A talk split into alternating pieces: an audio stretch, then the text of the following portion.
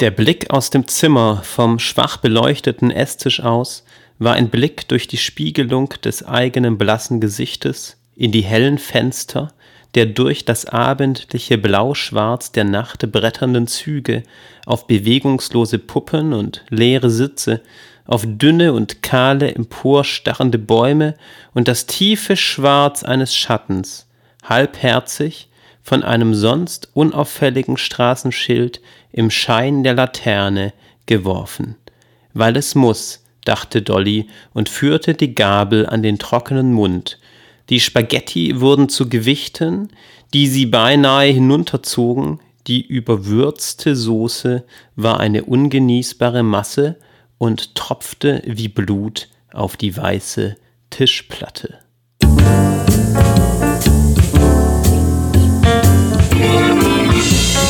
Schreiben und Leben, dein Weg zum eigenen Buch. Eine Weihnachtsgeschichte schreiben, so geht es. Herzlich willkommen zu dieser kleinen Weihnachtsepisode. Mein Name ist Andreas Schuster und das Zitat, das ihr gerade gehört habt, ist ein Zitat aus einer Weihnachtsgeschichte von Samira Servos. Und zwar ist das der Gewinnertext meines Weihnachtsgeschichtenwettbewerbs vom letzten Jahr. Da habe ich mir nämlich überlegt, ich mache einen kleinen Schreibwettbewerb. Und Samira hat einen Platz in meinem Schreibseminar Erwecke den Autor in dir gewonnen, da sie die allerbeste Geschichte abgeliefert hat. Ich habe gerade gar nicht mehr präsent, wie viele Geschichten es waren, aber es waren immens viele, die ich letztes Jahr unterm Weihnachtsbaum lesen durfte. So um die 50, schätze ich mal. Und ich war wirklich begeistert. Und ich habe mir überlegt, das war letztes Jahr eine einmalige Sache, deswegen möchte ich das nicht nochmal machen. Ich denke mir immer lieber neue, tolle Dinge aus. Aber es ist ja trotzdem ein interessanter Hinweis, wie es gelingt, eine tolle Weihnachtsgeschichte zu schreiben. Das habe ich letztes Jahr ausführlich zusammengestellt in einem Artikel und das möchte ich dir nicht vorenthalten. Und deswegen fasse ich die vier Schritte, die ich mir da überlegt habe, hier nochmal für dich zusammen. Du kannst das Ganze auch nachlesen und auf den Link klicken zu dem Artikel, die ganzen vielen Weihnachtsgeschichten in den Kommentaren lesen von all den Teilnehmern und dich inspirieren lassen, um deine fesselnde Weihnachtsgeschichte 2017 zu Papier zu bringen. Nun aber zu den Schritten. Schritt 1. Die Idee für deine Weihnachtsgeschichte. Klar, du brauchst eine Idee, damit das Ganze auch interessant wird. Nur dann ist eine Weihnachtsgeschichte auch eine wirklich fesselnde Weihnachtsgeschichte, wenn der Leser Lust hat, sie zu lesen. Und das hat er nicht, wenn es ihm so vorkommt, als habe er die Geschichte schon hunderte Male zuvor gehört. Ich habe eine Technik, die ich dir kurz vorstellen möchte. Das ist eine Listentechnik und die kann man ganz wunderbar nutzen, um, aus, um auf Ideen zu kommen. Und zwar auf Ideen, die vielleicht auch so ein wenig ausgefallen sind und dadurch eine Geschichte möglich machen, die ausgefallen und besonders ist und die man dann auch gerne liest. Nimm ein Blatt Papier und mach ein paar Spalten, am besten drei Stück. Du kannst auch das Arbeitsblatt runterladen, auch unter dem Link, den ich da in den Show Notes erwähne, direkt unter der Episode. Dann brauchst du kein Blatt Papier selbst erstellen und keine Tabelle, sondern kannst das Ganze dort in der vorgefertigten Tabelle ausfüllen. Nun schreibst du über die erste Spalte mögliche Figuren. Nimm jetzt die Stoppuhr, das haben wir schon öfter gemacht, und stopp die Zeit. So ein bis zwei Minuten sind gut. Davor machst du noch ein paar Spiegelstriche und zwar 10 an der Zahl. Und jetzt geht's los. Jetzt hast du die ein, zwei Minuten Zeit und haust alles raus, was dir an möglichen Figuren einfällt. Das darf ruhig ausgefallen sein. Es kann auch zur Not langweilig sein. Schreib einfach alles auf. Die Ideen müssen nicht gut sein. Aber schreib jede Idee auf, die dir irgendwie durch den Kopf zischt. So, dann machst du Stopp und nimmst die zweite Spalte zur Hand und dort notierst du mögliche Konflikte deiner Weihnachtsgeschichte. Das kann von inneren Konflikten wie ein großes Familiendrama bis zu ähm, kulinarischen Konflikten, die Weihnachtsgans ist wieder trocken, oder zum abgebrannten Tannenbaum reichen. Ja, alles ist möglich. Auch hier probier möglichst ausgefallen zu denken. Du musst daraus keine Geschichte machen. Das ist ja nur die Vorarbeit. Du kannst alles aufschreiben, was dir irgendwie als Konflikt in den Sinn kommt. Ja, das falsche Geschenk, das wäre auch so ein typischer Weihnachtsgeschichten-Konflikt. Die dritte Spalte hat den Titel Besondere Motive oder Gegenstände. Was könnte so ein besonderes Motiv sein oder ein besonderer Gegenstand, der in einer Weihnachtsgeschichte eine Rolle spielt? Sei innovativ, zum Beispiel ein Weihnachtslied, ein besonderes oder ein Weihnachtsgedicht oder vielleicht auch ein Gegenstand, der eigentlich auf den ersten Blick überhaupt nichts mit Weihnachten zu tun hat. Warum denn nicht ein Kanarienvogel, ein Fassbier oder Badeschlappen oder Sonnencreme? Keine Ahnung. Ja, schreib einfach alles auf, was dir an möglichen Gegenständen in den Sinn kommt und was als Motiv oder als Symbol oder einfach als ein besonderer Gag, ein Erkennungsding in deiner Geschichte fungieren kann. Schritt 2, das Matching. Du solltest nun drei Spalten voller Ideen zu möglichen Figuren, möglichen Konflikten und möglichen Gegenständen, bezieh Gegenständen bzw. Motiven für deine Weihnachtsgeschichte vor dir liegen haben. Das bedeutet, du hast schon mal kein weißes Blatt Papier. Die erste Hürde ist schon mal gemeistert. Ja, du musst jetzt keine Angst haben, oh je, worüber soll ich überhaupt meine Weihnachtsgeschichte schreiben? Denn du hast ja einen ganzen Ideenschatz vor dir. Wie schaffen wir es nun aus diesem Ideenschatz auch wirklich die Idee für eine Geschichte zu entwickeln? Denn noch sind das ja bloß einzelne Ideenfetzen, die nichts miteinander zu tun haben.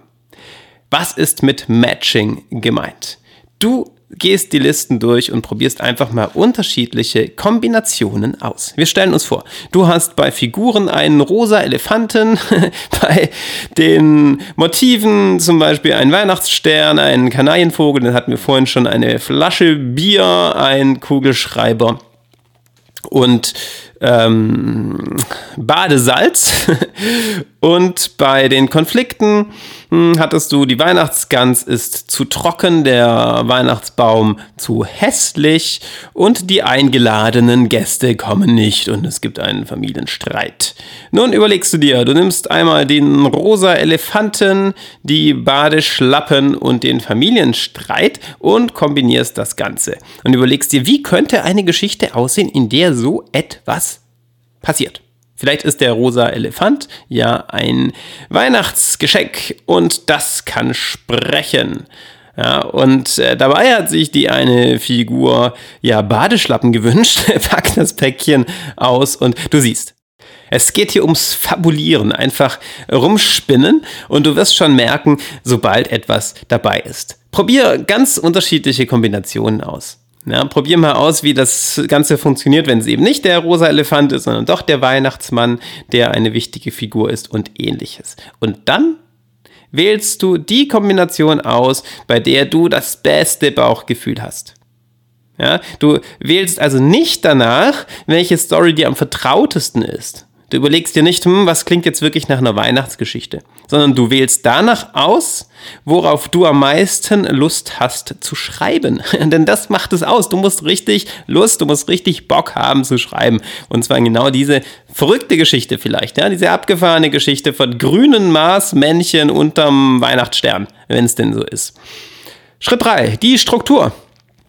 Du hast dich nun für eine grundsätzliche Idee entschieden. Das heißt, du hast bereits eine Figur, Du hast einen Konflikt und du hast auch ein besonderes Motiv oder ein Symbol, das du in deiner Geschichte unterbringen möchtest.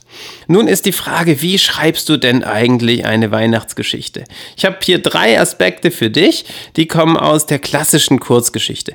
Wenn du diese Aspekte wählst und diese Aspekte berücksichtigst beim Schreiben, bei der Konstruktion deiner Geschichte, dann kann ich dir versichern, dass du schon mal eine Struktur hast, die funktioniert. Ja, wir wissen ja alle, es gibt Erzählmuster, die funktionieren besser als andere. Es gibt Erzählmuster, die sind wir gewohnt, die haben einfach diese, diese, diesen Kern, ja, diesen Geschichtenkern, das, was Geschichten ausmacht. in sich. Und dies sind drei Aspekte, die gerade für kurze Erzählungen, für Kurzgeschichten wahnsinnig viel Power haben und wahnsinnig viel Kraft in sich haben, damit wir gefesselt an den Buchstaben, an den Worten als Leser hängen. Und zwar Nummer eins, ein unmittelbarer Einstieg, das heißt ein szenischer Einstieg. Steig einfach mitten in der Situation ein. Als Leser wollen wir dann gleich wissen, was ist da eigentlich los? Was ist da passiert? Wer befindet sich da wo? Was ist die Situation? Keine langen Erklärungen, nicht irgendwie bei Adam und Eva anfangen und die ganze Vorgeschichte berichten, sondern direkt in der Situation. Bam! Ja, er machte das Päckchen auf und schrie, was ist das denn? Oder noch besser, was ist das denn? schrie er und starrte den rosa Elefanten an. Ja, irgendwie so in der Richtung. Oder ähm, verdammt, das hat wehgetan. Das ist doch kein Weihnachtsbaum, das ist ja ein Monster. also irgendwie völlig abgefahren, möglichst einsteigen, wirklich in der Situation und dann wollen wir gleich wissen als Leser, was ist da eigentlich los? Ja, was, ist, was ist Sache? Ja, ist viel, viel hilfreicher, als wenn du ganz woanders anfängst und erstmal erzählst, wie es überhaupt zu dieser Szene kommt. Zweite Zutat, ein Wendepunkt. Das ist wichtig für jede Geschichte. Für ein, eine lange Geschichte, die in einem Roman erzählt wird, genauso wie für eine kurze Erzählung. Es ist total langweilig, wenn die Straße immer nur in die eine Richtung geht. Es wird erst aufregend, wenn die Dinge plötzlich anders sind, als sie zu Beginn scheinen. Das bedeutet, steiger den Konflikt bis zu einem Höhepunkt und überleg dir dann, wie sich die Situation in ihr Gegenteil verkehrt. Ja, wenn wir eine glückliche Situation haben, dann wende sie ins Unglück. Und wenn wir eine unglückliche Situation haben, dann wende sie ins Glück. So wird die Weihnachtsgeschichte dynamisch, so wird sie interessant. Und zwar über die gesamte Dauer hinweg. Und dann eine schöne Möglichkeit, ein offenes Ende. Zumindest in Kurzgeschichten ist das traditionellerweise sehr verbreitet und lässt den Leser oft mit einem Fragezeichen zurück, regt ihn zum eigenen Nachdenken an. Schritt Nummer vier: Schreib deine Weihnachtsgeschichte. Jetzt hast du eine Struktur, du hast eine Figur, du hast einen Konflikt. Das heißt, du hast so ungefähr klar, wie deine Weihnachtsgeschichte aussehen soll. Nun musst du sie bloß noch schreiben. Wie tust du das Ganze? Mein Vorschlag, einfach loslegen. Ja, nicht so viel nachdenken. Du hast dir ja jetzt schon einen Plan gemacht. Du hast die Idee rausgesucht, auf die du besonders Lust hast, bei der du echt Lust hast zu schreiben. Ja, nicht die Idee, bei der du denkst, hm, das ist jetzt eine gute Weihnachtsgeschichte, sondern die Idee, bei der du denkst, ja, das ist eine gute Geschichte. Ich habe total Lust, die zu Papier zu bringen. Und jetzt leg alles weg, alle Ideen, alle Strukturen, alle Notizen, die du dir gemacht hast und schreib einfach drauf los. Ja, alles vergessen, weil du hast es dir ja schon überlegt. Wichtig ist, dass du im Hier und Jetzt bist und deine Assoziationskraft mit dem Stift auf Papier oder den Händen auf der Tastatur verknüpfst. Und wenn du dann fertig bist, dann liest es noch ein paar Mal durch, überarbeitest das Ganze und schon hast du deine prima fesselnde Weihnachtsgeschichte zu Papier gebracht. Du kannst sie immer noch in den Kommentaren unter dem Artikel posten oder du kannst sie mir auch zuschicken. Dann kann ich sie vielleicht ähm, erwähnen in einer nächsten Episode. Ich bin gespannt. Möchte ich dir noch mitgeben, dass das natürlich jetzt keine Regeln sind und keine Gesetzmäßigkeiten. Das ist ja immer das, wofür ich stehe. Sondern das sind Anregungen. Du kannst das Ganze auch ganz anders machen. Du kannst bei der Ideensammlung nicht Figuren sammeln oder Konflikte oder Motive, sondern du kannst sagen, okay, was für ein Genre möchte ich bedienen? Ja? Vielleicht möchtest du einen Kurzkrimi schreiben oder ein, eine Familientragödie unterm Weihnachtsbaum oder irgendwas Lustiges, eine Weihnachtskomödie komödienhafte Geschichte. ja, also du kannst das Ganze natürlich austauschen. Und bei den ähm, Zutaten zur Kurzgeschichte ist das genauso. Du musst dich nicht an die klassische Kurzgeschichte halten. Du kannst natürlich auch andere Aspekte wählen. Zum Beispiel, indem du sagst, nee, ich möchte kein offenes Ende, ich möchte ein Happy End oder ich möchte ein Drama schreiben, ich möchte, dass am Ende alle tot unter Weihnachtsbaum liegen. Alles möglich. Ja, das Eingangszitat aus der Geschichte von Samira, kannst du ja auch die Geschichte einmal durchlesen. Das ist jetzt auch keine glückliche Weihnachtsgeschichte. Und genau das hat die ausgemacht. Ja, es geht nicht darum, jetzt hier nur heitere, traditionelle Weihnachtsgeschichten zu erzählen, sondern es geht darum, dass du deine persönliche eigene Weihnachtsgeschichte schreibst und erzählst. So, in diesem Sinn, dabei belassen wir es für heute. Es gibt noch eine Episode in diesem Jahr, das ist die letzte Episode, da geht es dann natürlich um das nächste Jahr schon, um den Rutsch ins nächste Jahr und um deine Schreiberfolge. Nun wünsche ich dir aber erst einmal eine sehr entspannte, erholsame Weihnachtszeit. Diese Tage zwischen den Jahren haben eine ganz besondere Magie und manchmal ist es besonders schön, da auch ein wenig zu schreiben, so in der Ruhe, wenn die Zeit quasi still zu stehen scheint. Viel Freude auch mit deiner Weihnachtsgeschichte. Versuch es mal, probier es einmal aus, diese Schritte zu gehen und bis zum nächsten Mal.